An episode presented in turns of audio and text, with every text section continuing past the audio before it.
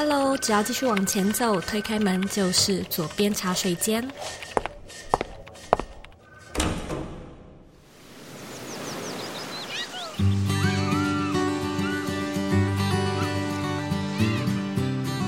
你现在在收听的是左边茶水间第两百四十六集。今天呢，我们邀请到 Podcast 斜杠先修班的主持人 Joanne 来和你分享，他是怎么利用脸书的社团去提高听众呢对他品牌的粘着度，以及后续的课程导购。Joanne 呢是我的个人品牌课程 Bring Your Life 的学生，记得他好像也是在蛮早期就加入的学生。从一开始看他苦恼主题的选择，到后来呢挖掘出自己的优势，并且持续的产出，甚至也离开了职场，全职。呢来做个人的品牌，我其实真的非常的敬佩哦。尤其呢，他近期在社团粘着度上的表现很出色，所以呢，我们今天就是要来 pick her brain，和他一起学习怎么去建立社团的风气，以及怎么去掌握导购，来提升转换率。如果呢，你对个人品牌经营感兴趣，我也想要邀请你来参加我的免费直播课程。在课程中呢，我会跟你分享怎么去打造具有变现能力的个人品牌，拆解八个品牌变现需要掌握的必备关键。那我也会用自己的案例做拆解，和你分享在每个不同的阶段时期，我是如何去开发自己的商业模式。只要呢，你回到这一集的节目资讯栏，就可以找到免费课程的报名链接。在节目开始之前呢，我想要跟你分享我在台湾的最后一场实体活动消息。这个活动呢，是一个设计思考的工作坊，那这次的主题呢，则是奥德赛计划的实作。所以，如果你对人生设计、设计思考感兴趣，想要一起来为自己接下来的五年做一些有趣又有架构的脑力激荡，邀请你呢来参加我在台北举办的实体工作坊，日期呢会是二零二三年的四月十五号。这场活动的名额有限，所以感兴趣的话，一样在这一集的节目资讯栏里都找得到活动的报名链接，准备好了吗？让我们一起来欢迎今天的来宾 Joanne。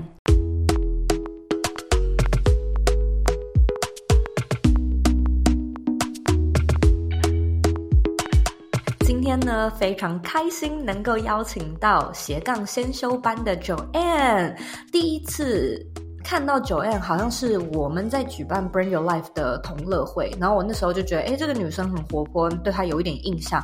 因为我们其实平常都有在观察学生嘛，就有关注到说，哎，Joanne 好像她自己的品牌其实越做越有声有色。直到现在呢，其实 Joanne 在我们自己的我的线上课程 Bring Your Life 里面也当过讲师，做过分享。嗯、那她呢，前阵子分享的一个主题，我觉得非常的打中我，就是我那时候在听她分享的时候，就觉得哇，很厉害耶！这个内容好适合分享给我们自己茶水间 Podcast 的听众，所以今天呢，就是邀请到 Joanne 来与我们分享有关社团经营、粘着度、转换率的内容。欢迎 Joanne，Hello，嗨，谢谢 Zoe。其实我之前一直很想过你所说的这种理想的生活。那我甚至把你当成那时候我的一个目标的生活，哎、欸，真的我没有夸奖我，你你每次都觉得说哦，可能在捧你，没有没有没有，真的我真的是天哪！我觉得那时候是个人品牌经营，你好像是一个先创者吧，所以那时候我也是第一次接触到个人品牌。嗯、其实我也做了下班后做了非常多的事情，包含我以前也创业做过电商等等，但一直都没有找到一个对的主题以及。一直没有找到一个真心想做的事情。那到后来，其实我觉得我是因为参加了你一些活动啊，然后又看了你的书，完整的看完之后，哎，我才觉得我好像可以从 Podcast 试试看。我觉得大家一定要找到一个你很想要模仿或是跟随的对象，那这时候你的路就会比较容易一点了。所以很谢谢 Zoe，对，我我的荣幸，我的荣幸，也觉得你现在做的实在是很令人钦佩。那时候在听你分享，就觉得哇，太聪明了！我怎么没有想到可以用这样的方式来经营社团？太厉害了！嗯，所以跟我们分享一下，你、嗯、你刚才有提到吗？在这之前，其实你有很多的尝试，有一些创业。嗯然后才辗转找到 podcast 的这个定位点，才发现是适合自己的。是，跟大家介绍一下，我目前全职就是斜杠先修班的 podcaster，那同时也是斜杠先修班的品牌的负责人。那我其实是在去年的时候，我正式离职，目前是全职经营。那我上一份公司是在一家外商公司担任旅游顾问，主要是服务比较高端的 VIP 的客户，然后帮他们处理一些旅游的行程。之前其实我也做过旅游的业务相关的工作，在早之前其实我是做记者的，但是因为我很不喜欢台湾的媒体生态，嗯、我就后来觉得说，哎，我喜欢旅游，然后我也喜欢接触人，哦，所以我就是做了旅游相关的嘛。对，那是不是你最一开始的品牌主题？我好像对对，真的，你好像有跟我说你想要做这个主题，因为我觉得我的专业就只有只有旅游了。那个时候，我觉得一直在找一个定位。我觉得你的东西有帮我协助找一些定位。我就觉得旅游这个东西，虽然我做了很久，但是我好像没有那个 passion 的感觉，因为我觉得这就是工作。我觉得如果是我下班后的斜杠，嗯、我想要做一些其他的尝试。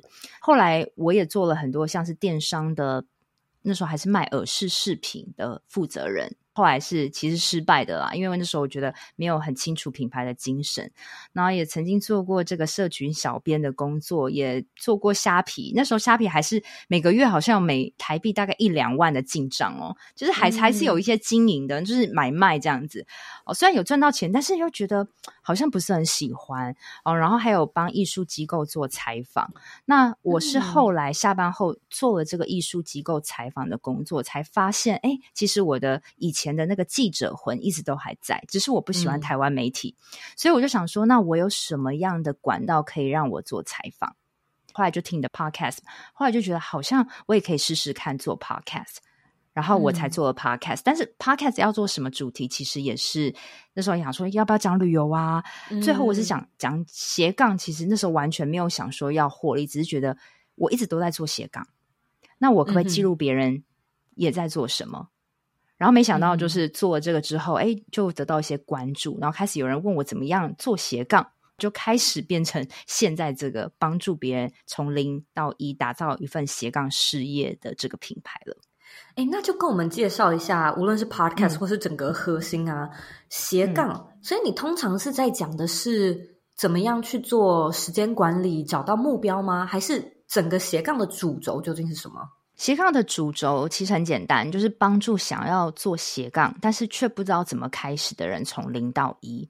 那零到一的意思就是，我从完全完全没有方向、完全没有定位的人，协助他们找到定位、找到主题。我觉得这个是大家最困难的。我觉得包含，比如说像我之前上你的 Brand Your Life 的课程，我觉得非常好，你给我们很棒的品牌经营的思维。但是我比较想探讨的是最前面的前端，就是从零到一，怎么找到一个想做的事情，怎么找到主题的这一个课程。我想要探讨这个的定位，嗯、对。但我后来发现，其实从零到一最快的方式，就是要展开一个实作。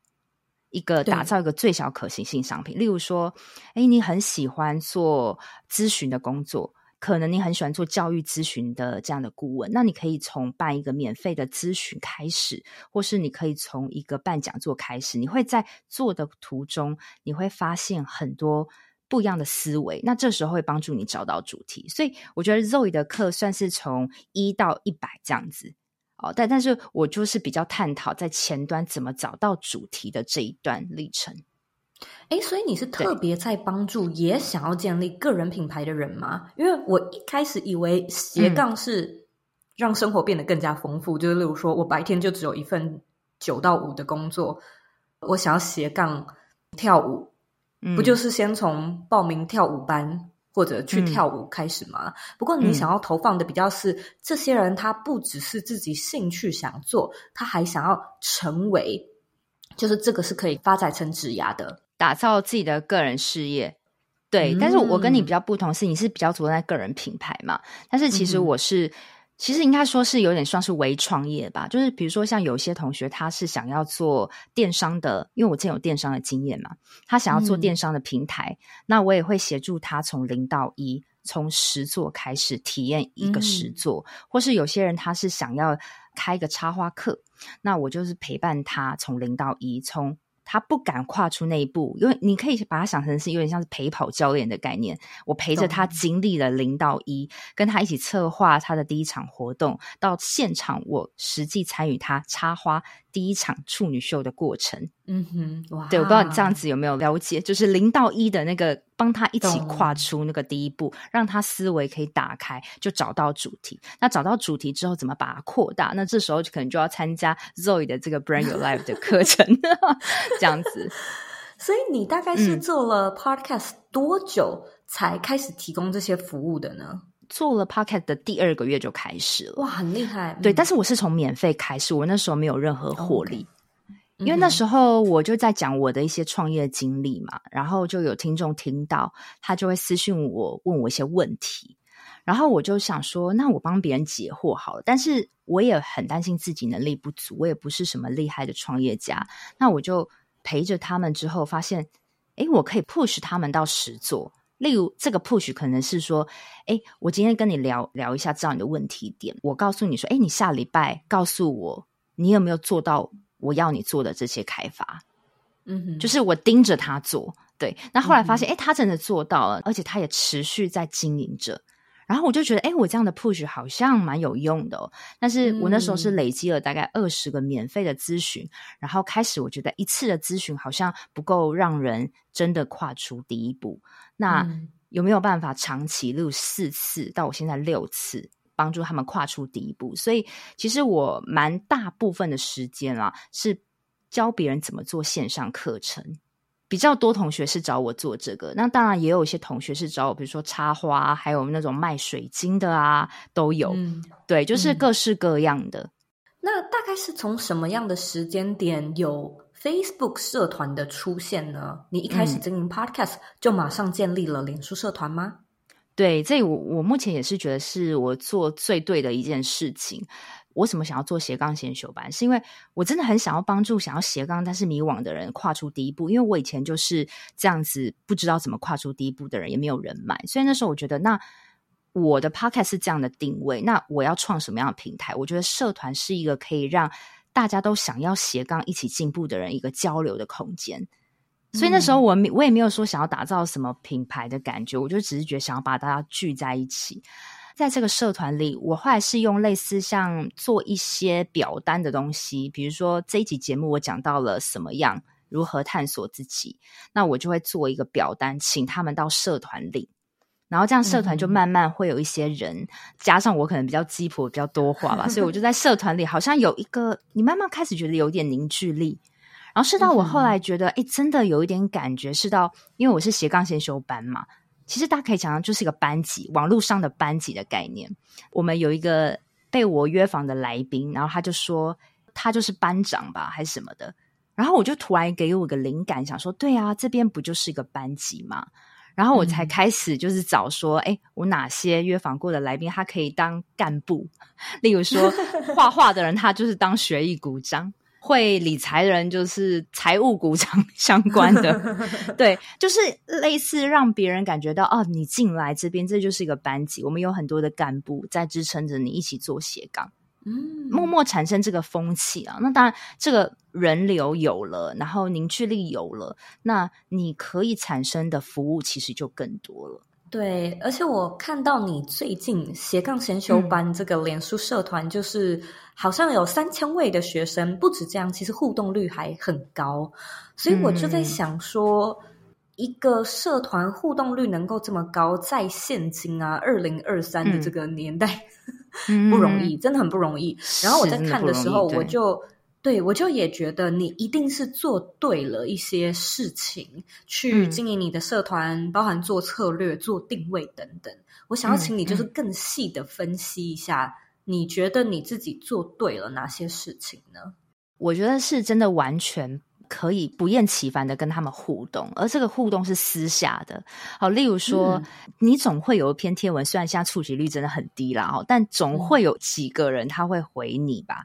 因为我刚开始经营的时候，我觉得只要有人来，我就很把握，所以我就会私讯他们，就是我会私讯他们，然后我甚至会故意、嗯、是故意留个语 音给他们，就是他必须要听。对对对，就是我就我就因为我知道我是一个。就是群居的动物，我希望有一些互动，因为一个人做 podcast 很辛苦，也觉得很寂寞，所以我就说，我就会私信说，哎，你是怎么来到这个社团？你是听了我什么哪一集啊？然后他也就用语音回我，然后就开始哎，有一点黏着度咯。后来就一直这样子做。那当然，后来就是你当然人越来越多，你就没有办法嘛。那这时候我就想说，那创造一点互动性，那所以我就会比如说安排一个投票，或是说，哎，我我想不到灵感了。大家帮我看，我还可以邀哪一个来宾？那当我真的邀那个来宾的时候，我也会告诉那个同学说：“哎，我真的邀到了。”虽然我做的事情其实都很小啦，但是你知道，就是只要久了，嗯、你真的会发现他们真的会记住你。那当然，我觉得最重要还是你的文，嗯、你要写的非常自己，非常像自己。像我写文，就有点像是我跟朋友这样。就有些人会觉得我的文章比较刺眼吧。因为我太直接，我个性是那种超直接，所以我在写文的时候，就是我觉得是怎么样，我就会超级赤裸的说。那可能大家就喜欢那个味道，嗯，我觉得有可能是这样子啦。那当然，我还有不断的在这个社团里办直播啊，或者说我搞一个班会，因为我想说大家凝聚在一起嘛，就搞一个班会。那到后来，我觉得真的你说那么那么的黏着，是我去年有真的办了一场实体的活动。嗯哼，所以你在定位的时候，你除了知道这是一个班级，然后觉得可以做成可能有点像干部的感觉，除此之外，你会有去设计说他的职责吗？因为学艺股长他要做什么？对啊，那财务股长他要做什么？就是听起来就是不是只有你班导而已在贡献了，嗯、好像有其他人一起共同经营的感觉吗？说真的哦，没有。他们没有所谓的职责，但是它是一个让人的一个精神指标跟一个名目吧。嗯、对，就是让人至少进来的时候领徽章的那种感觉。对，至少知道说啊、嗯哦，这是个班级，我可以学到这种东西。你要让，就是你形象还是要做一下。但是当然，你说职责，有时候我会说，哎，今天学艺股长来分享什么东西了。嗯，好，或是说那些来宾他想要在我社团 po 一些文或活动的时候，他也会自称说啊，我是本班的学艺股长，我来 po 什么东西了，那可以提供给大家一些价值。嗯所以那个氛围好像又会起来，所以你说职责不可能，因为我也没有给他们薪水，对，就是一个挂名目，但是无形中又有一些凝聚感。其实我主要是达到这样就可以。那真正的职责，可能等一下我们会聊到，就是我今年的一个新活动，就是我真的落实了这个职责的功能，这样子。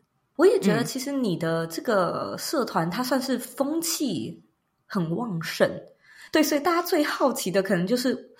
要把这个风气带起来很不容易，很难很难。所以你除了就是 OK，私底下跟这些人有这些可能语音的交换啊、嗯、凝聚，这个都是点跟点之间嘛。可是我觉得现在我看起来是面，对这个面就是说、嗯、已经从点，然后也通过线了。这个线就是学生跟学生之间，可是面有点像是这个社团。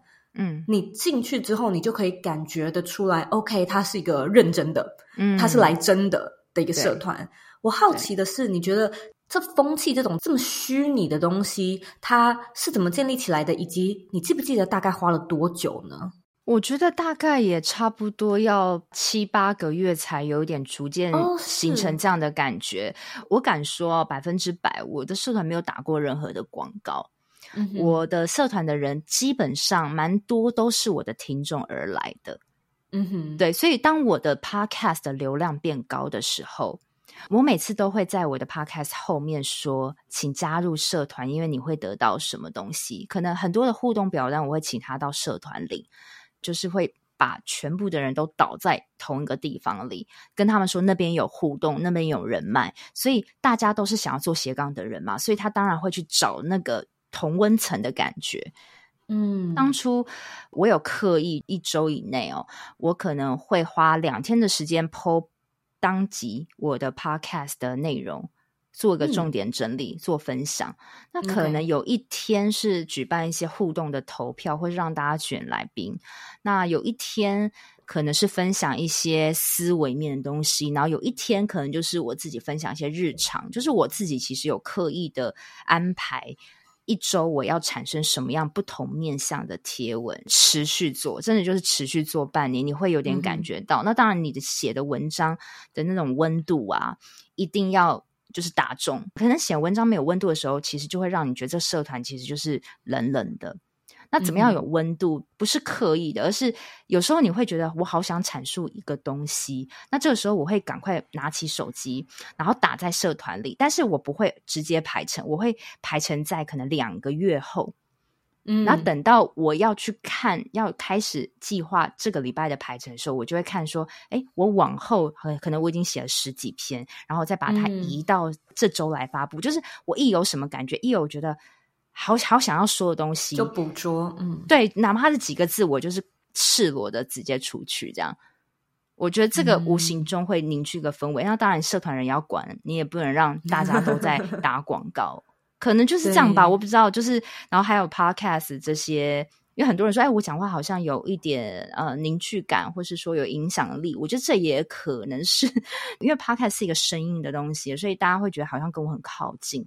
所以我觉得是有逐渐形成这样的氛围，是也是需要时间，也是不容易的。我觉得你刚才提到一个有在经营社团的人，应该都很有感啦，就是嗯，所有的团员。一听到有机会打自己的广告，通常都会很兴奋。可是如果说这个广告它的次数太多，又会有点算是稀释了整个社团里面的风气跟价值，哦、所以这之间的拿捏，我觉得很困难呢。你这边是怎么拿捏的呢？嗯、就是不准吗？对，不准，就是基本上百分之九十都我自己一个生长台，就有点像是把社团变成我自己经营粉砖这样的概念。说实在是真的这样子。那这是比较商业化哦，如果我唯一会去帮同学打他的活动，或是说我允许这个同学在社团里发布他的活动。就是他可能是跟着我做教练课的学员，我才会允许他去嗯、就是一个 case study。对对，case study。然后如果是你真的很真诚，然后你有来私讯我说你希希望可以 po，那我觉得这个东西是帮助同学的，我也会让他 po。对，嗯、所以我就是会蛮严格控管。那当然，我现在是全职经营嘛，嗯、我需要有收入嘛，所以我其实也是。让同学 po 一些 case study，其实也是让他知道说，哎，我班导，我可以帮助同学从零到一起步。嗯，大家看到的也都是那样的氛围，这样才会形成所谓的最后的那个导购。对耶，其实这也是我接下来想问的导购嘛，嗯、因为你的这个服务可能就是这个一对一从零到一的咨询。除了你在 podcast 里面会有提到之外，社团就是也是。一直都蛮稳定的，会有这种 case study，就是哦，我跟什么 Amy 这个学生做了，然后他现在的结果或者是他的转变，这两个听起来是很有导购力的，就是导购力很强的。嗯，除了这些之外，你在社团还有做其他的一些行销的内容，来去增加更多人来购买你的这个课程吗？其实我主要就是让同学他自己说真话，例如说他今天已经跟我六周教练课从零到一，哎，真的起步了，甚至。我没有想过是，哎，从六周帮助他们从完全没有主题到真的起步，甚至还有获利，而且是获利蛮多的时候，那时候我也会很兴奋嘛。所以同学他当然被我改造的时候，他也会很兴奋。嗯、那我会请他自己 po，嗯，那他自己 po 的话，他其公信力就会大，那大家也会看得到。那另外就是我在进入社团的时候，嗯、其实我是有两个，就是第一个就是我很明确会告诉刚进来的人，我们这个社团。是什么样的概念？例如，我们是个班级的概念。那我在做什么？嗯、我就做一件事就好。我就是辅导同学斜杠零到一起步。嗯哼，我就会有一个 hashtag，然后让大家知道哦，这些就是案例。因为你你会想要加进这个社团，就是你就是想斜杠。嗯，你又看了那么多案例，那怎么办？他很想要改造嘛？那他会先跟我做一个免费的咨询。嗯哼，他会直接加 line。就是我我上面公告栏会发布，如果你看这些案例，你想要找我咨询的话，好、嗯哦，那你可以直接加 line。那加 line 的时候，我们就会约一个时间，我们就直接就是通话。因为我觉得有时候大家善用自己的优势，嗯、我自己觉得我的优势其实是在言语上跟电话行销上，因为我以前做过很多业务，所以我觉得，诶，如果我用言语上去引起这个导购，其实对我是优势的。所以我我让这些社团的新朋友。他看了这些案例之后，他来电话直接跟我对答。那我一直都觉得网络上这个东西，很多人说很难成交，但是我觉得就两个关键字，第一个就是你有没有把客人引到你的面前来，引到你的面前来，并不是说你 po 一个东西就说哎来买来买哦，客人不会买，嗯、而是我把他抓到面前，例如说我就跟他在。一对一免费咨询，我们就是电话嘛，他就真的我跟他连起来了，或是我跟 Zoe，我们现在是也是你在我面前了，嗯，就是这个成交其实就是客户在你面前了，你去听他的痛点，你把他想解决的东西挖出来，解决完之后说出，然后第二个 keyword，第二个关键字就是你有没有说清楚你在做什么，以及你的服务。其实只要有顾客在你面前，嗯、真实的在你面前。以及你有说清楚你的服务，其实就蛮好形成导购。但是我觉得大家都会缺一个。嗯、有时候你看到一个社团，或是看到一个粉砖，你根本不知道他在干嘛，你也不知道他有什么。嗯哼，那当然你就说你你就没有办法有任何的活力。对，这是我的就是摸出来的一个 浅见啦。对哦，不会，我觉得这个很实用啊。嗯、就是其实蛮多观众，嗯、无论是想要用 IG 好了，无论你的 Drive、你的那个 Entrance 是什么，其实大部分来说都是被动的。哦，他听你的 Podcast，、嗯、他看到你的 IG，他不断追踪你的 Facebook，就这样而已。可是他有没有办法真的出现？那个真的出现，可能就得是你得办一个活动，而实体活动它真的出现在现场，不然就像是 Joanne 说到的电话嘛。我觉得光是这一点是很少人做到的。然后好不容易吸引他来了，他真的站在你面前，你有没有一个明确的 plan？跟接下来他可以预期些什么？这个东西要说清楚也不容易嘛。毕竟要倾听他，然后要让他感觉得出来这个价值。其实真的是光是这两点有做到的话，我相信在社团里面或者。尽管只是用 Podcast，都能够带动我们所谓的导购，然后让你自己的这个个人品牌在获利，嗯、当然是你自己的生存上面也会更稳定，可以说是更好预测。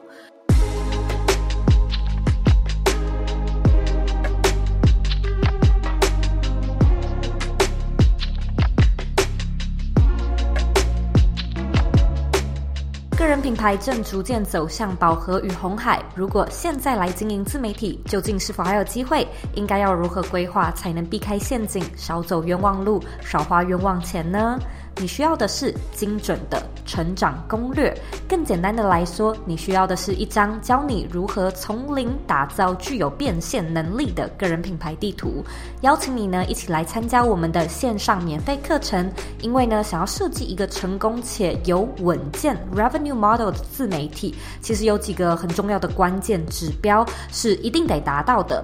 那在这堂免费课程中呢，你将会获得一套经过数百人验证过。的品牌规划法，通过建立正确的逻辑并遵循 roadmap 的步骤顺序，你就能够建立出具有变现能力的个人品牌喽。想要报名免费课程，请直接在网址上输入 c o e y k 点 c o 斜线 b y l m i n i，或者呢回到 podcast 资讯栏里就可以找到相关的连接。让我们一起学习品牌规划的正确逻辑，找到更适合你的成长策略。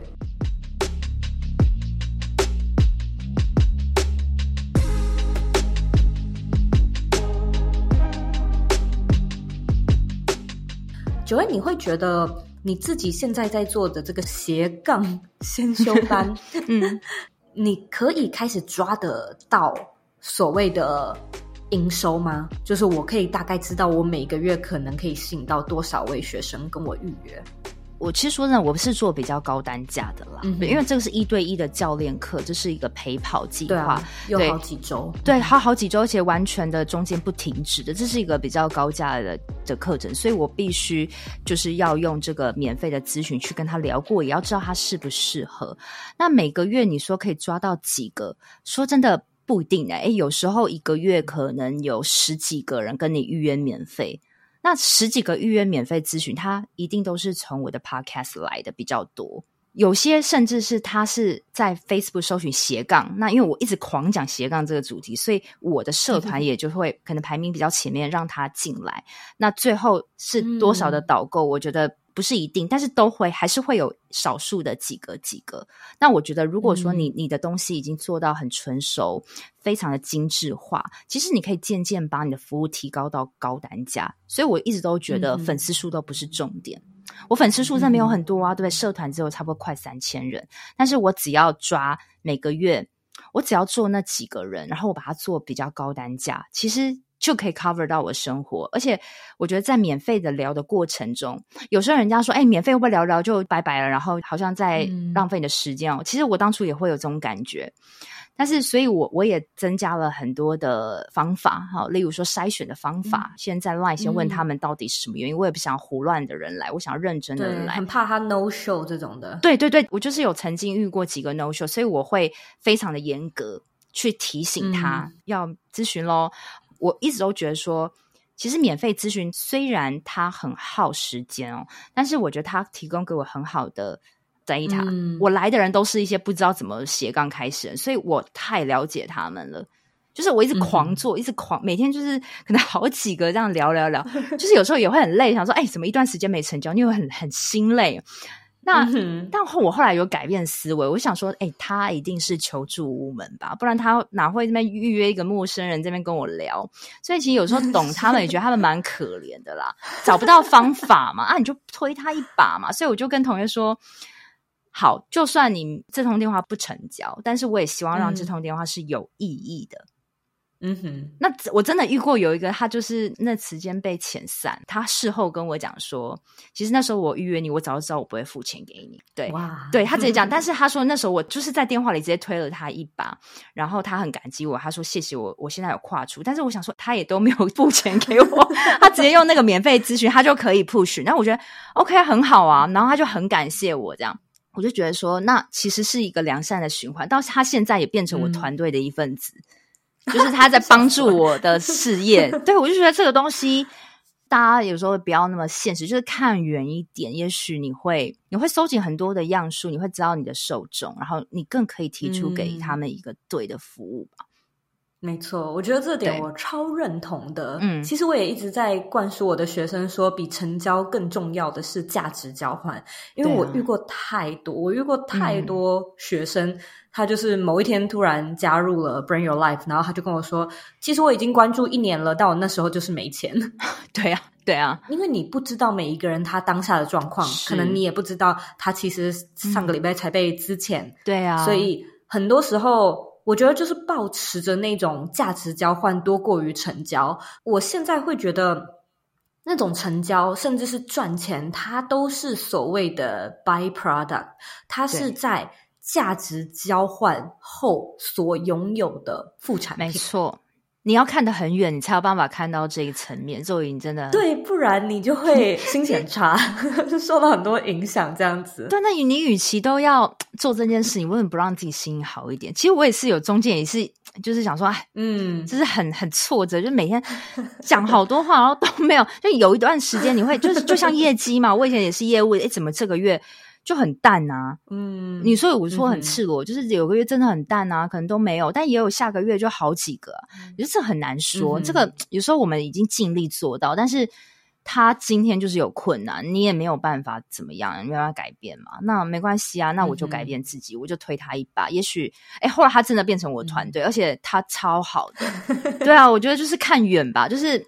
当你真的知道不能改变的时候，嗯、你就改变自己的态度。有时候，哎，这样子那个氛围就很良善。那其实，嗯，外面的人会看到啊，我喜欢你这样的 style 的时候，其实你的 income 会更多。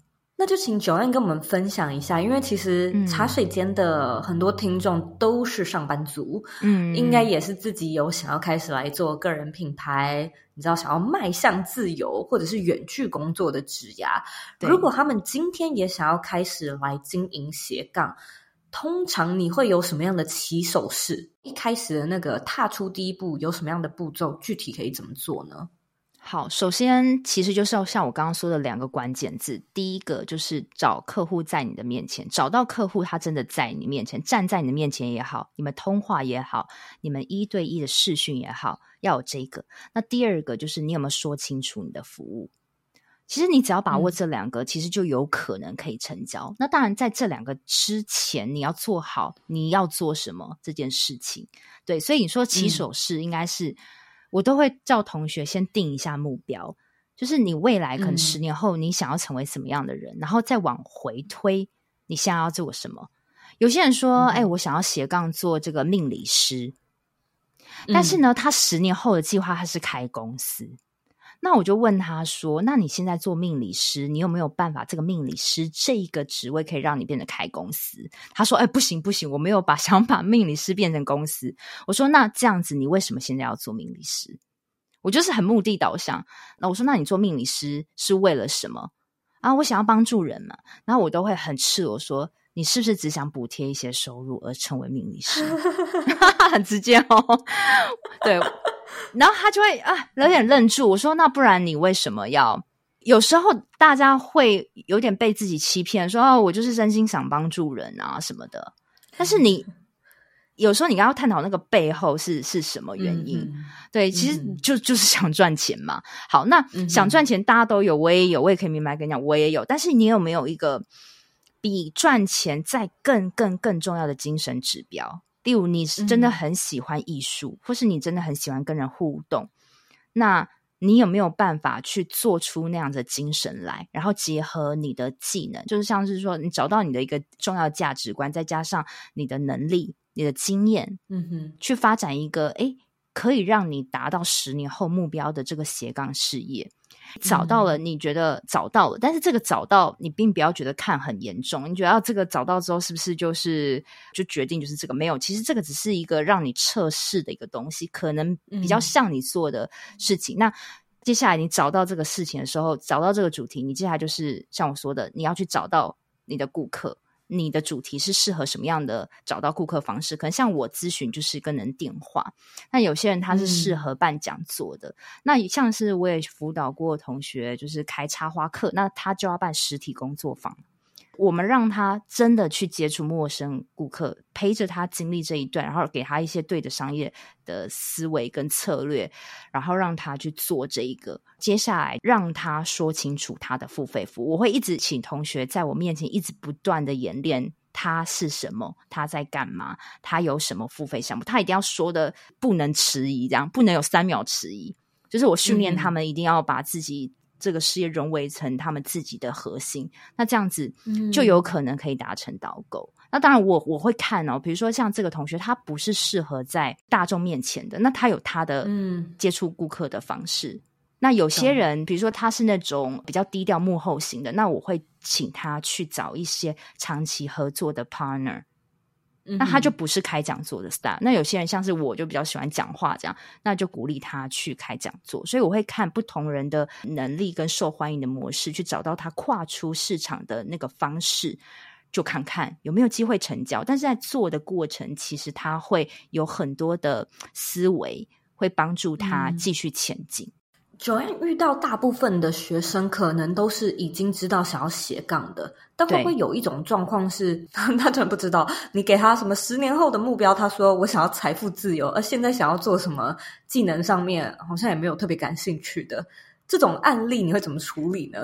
超多啊，都都是这样子啊。我的同学都是这样，因为就是没有主题的人嘛，所以一定就是对自己很很迷惘的。我还是会筛选，因为我今天就是斜杠辅导，我不是职涯辅导，所以我会先问他，哎、嗯，可能六十岁你的目标是什么？大部分的人百分之九十都说要财富自由、环游世界，都是这样子。对啊，对，其实人就很简单，就是要这样。那我就会再去剖析说。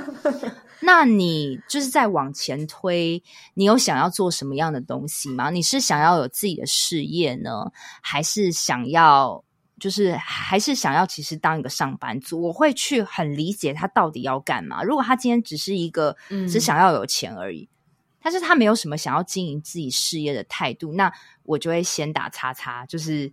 我说：“那我可能没有办法提供给你我的服务，嗯、因为我就是要帮助想要做斜杠拓展第二个兴趣人生的人开始起步。我会问到他的中心点呐、啊。嗯、那如果说有些人说：‘哎、欸，我其实现在经济已经遇到困难了，我反而跟他讲说，那你应该是要去找一个更好的正职工作，而不是做斜杠，因为做斜杠其实是要时间发酵。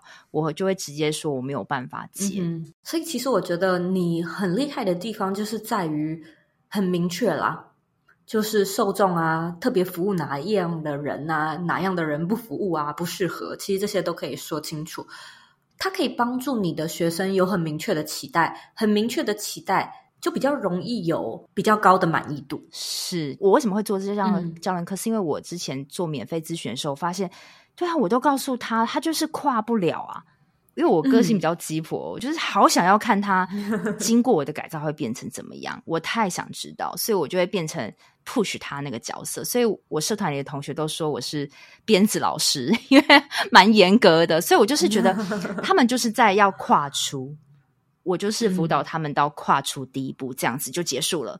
嗯、那之后可能就看你的主题，嗯、你想找什么样的人。所以我觉得有这样子精准的定位，对他们就会觉得，哎、欸，对，真的你有帮我跨出，他们满意度就会提高。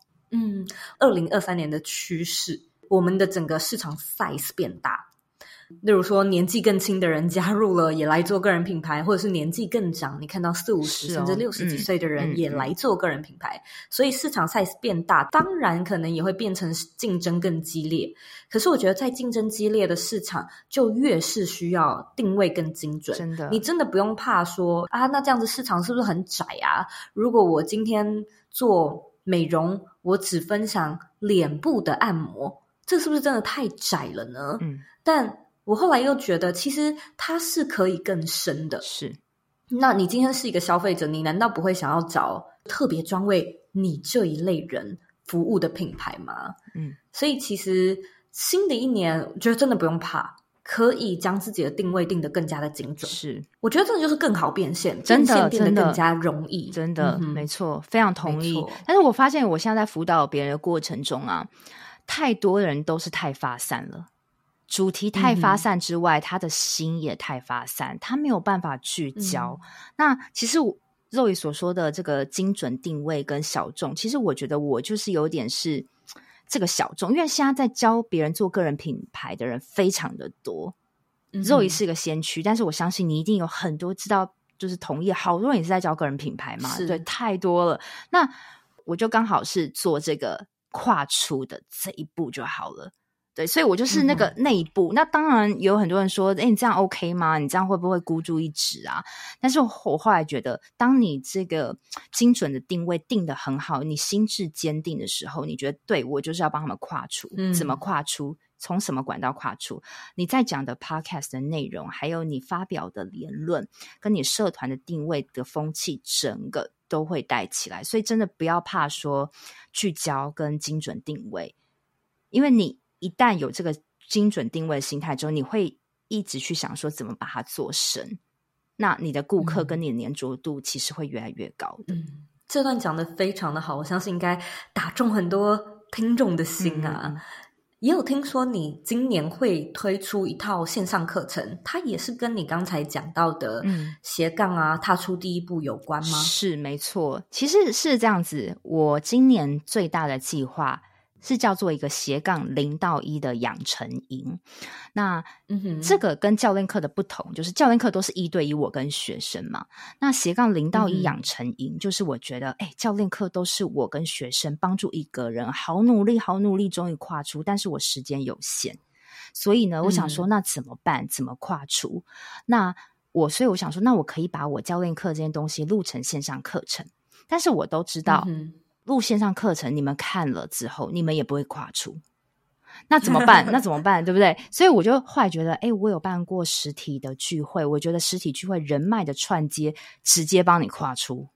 所以我觉得实体的魅力是非常难以形容的。嗯、那因为我们现在就是这几年疫情时代，大家都太习惯这个线上了，所以我觉得不行，我想要做线下的。因为我也喜欢线下，哦，这是一个线下的课程。对，它是一个线上跟线下同时进行。哦 okay，对，那线上的课程就是斜杠的课程比如说帮他们找到他们的定位，到可能甚甚至是我教他们怎么做线上课程，怎么做广告投放，怎么做口语表达，怎么去经营你的铁粉，嗯、因为这些我都有经验。我都会再把我过去教练课的一些经历全部录起来。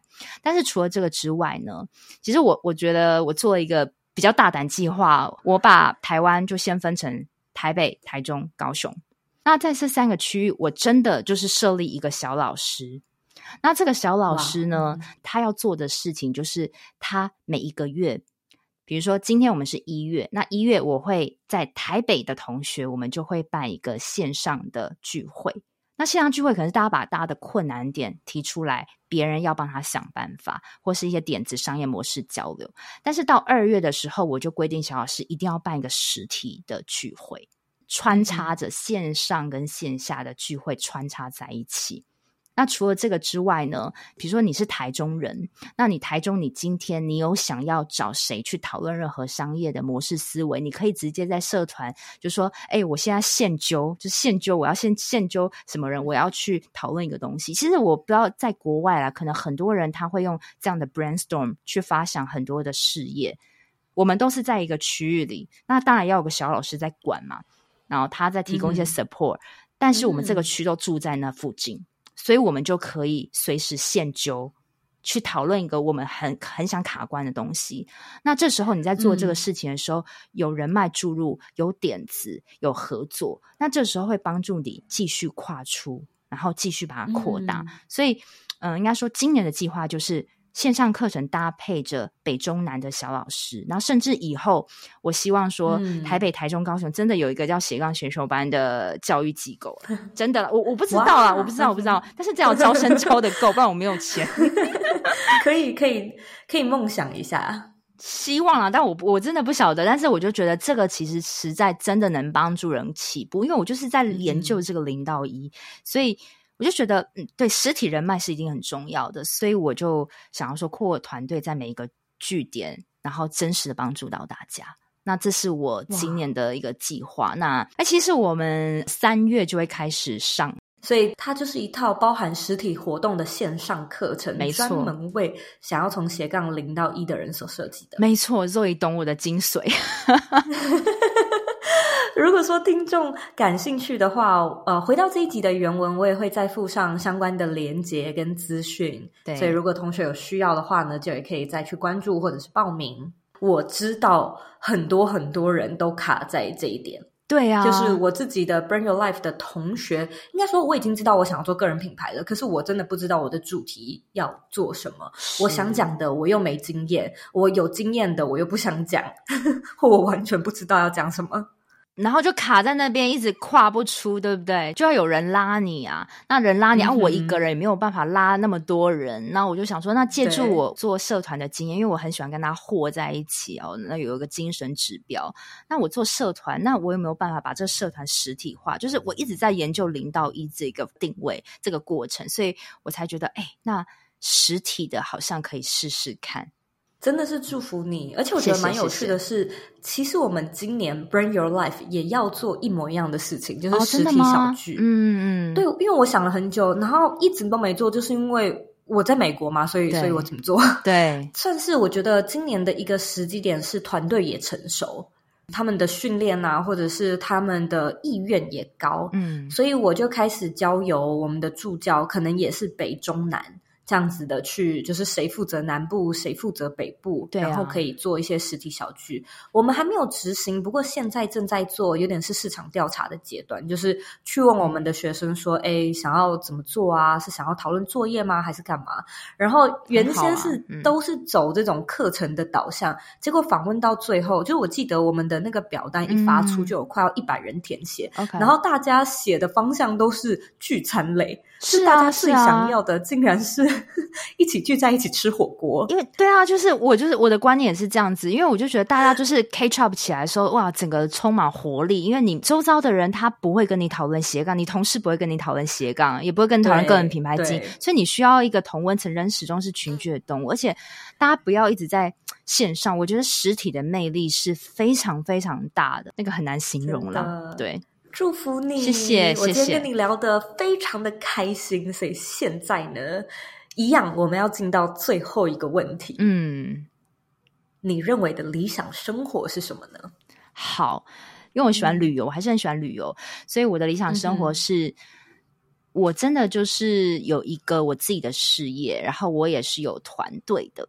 我时间可能是一个礼拜，可能工作两天就好，但是我可以尽情的去体验这个世界，然后在每一个城市旅居至少一两个月。嗯、这是我很想的事情，嗯、就是体验这个世界，体验这个有限的人生。嗯我觉得听起来非常的棒，也跟我梦想中的生活非常的相似，所以一样再次的祝福你。嗯，如果说听众对于 Joanne 的内容感兴趣，在脸书上面搜寻斜杠先修班，或者在 Podcast 上面一样的名字都可以找到你，对吗？对，没错。今天真的是辛苦你了，我们就回台湾再见。好，谢谢 Zoe，谢谢。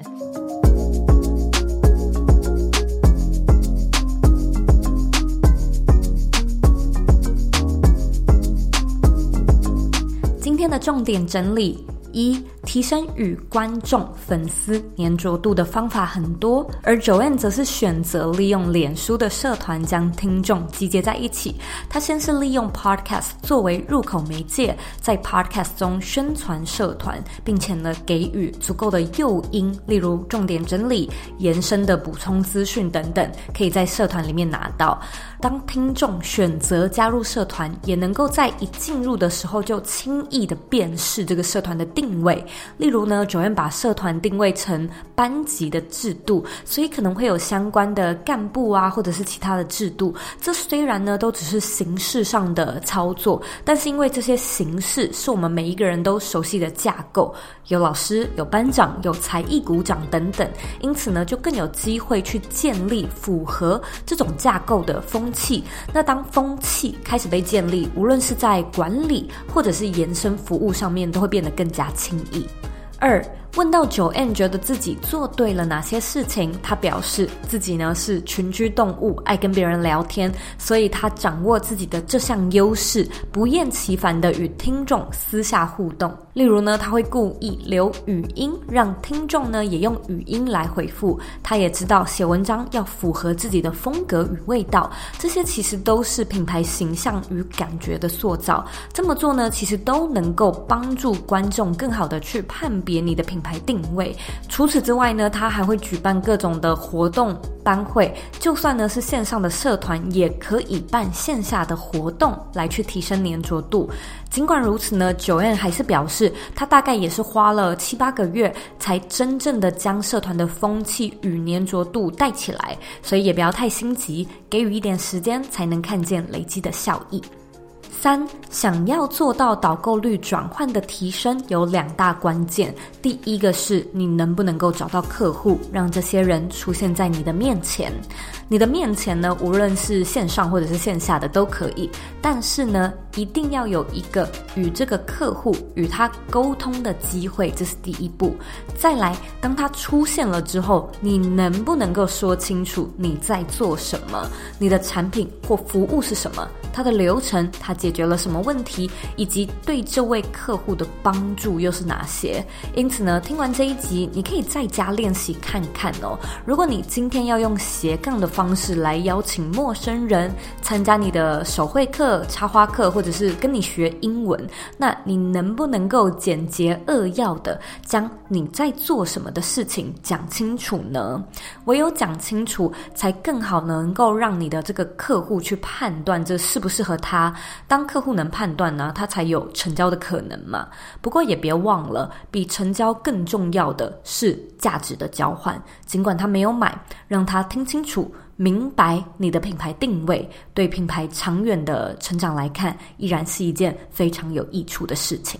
非常感谢你今天的收听。这一集在采访九燕的时候呢，真的有一种哇，青出于蓝更胜于蓝的感觉。除了他分享自己的经营心法之外，我也觉得他其实不断的去挖掘自己的优势，然后利用自己过去的经验，让他的个人品牌成长得更快。这一点是非常聪明的，很值得学习。希望呢，你听完这集的节目，也跟我一样有收获。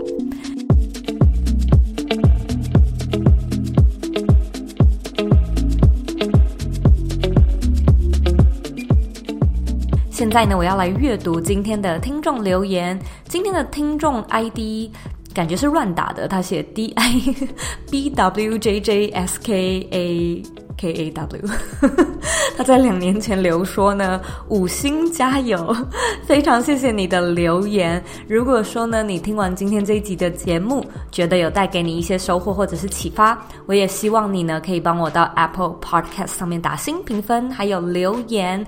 在留言的时候呢，我希望你可以告诉我你现在正在收听的是哪一集，这样呢对我来说可以更好的判断你喜欢听什么样的内容。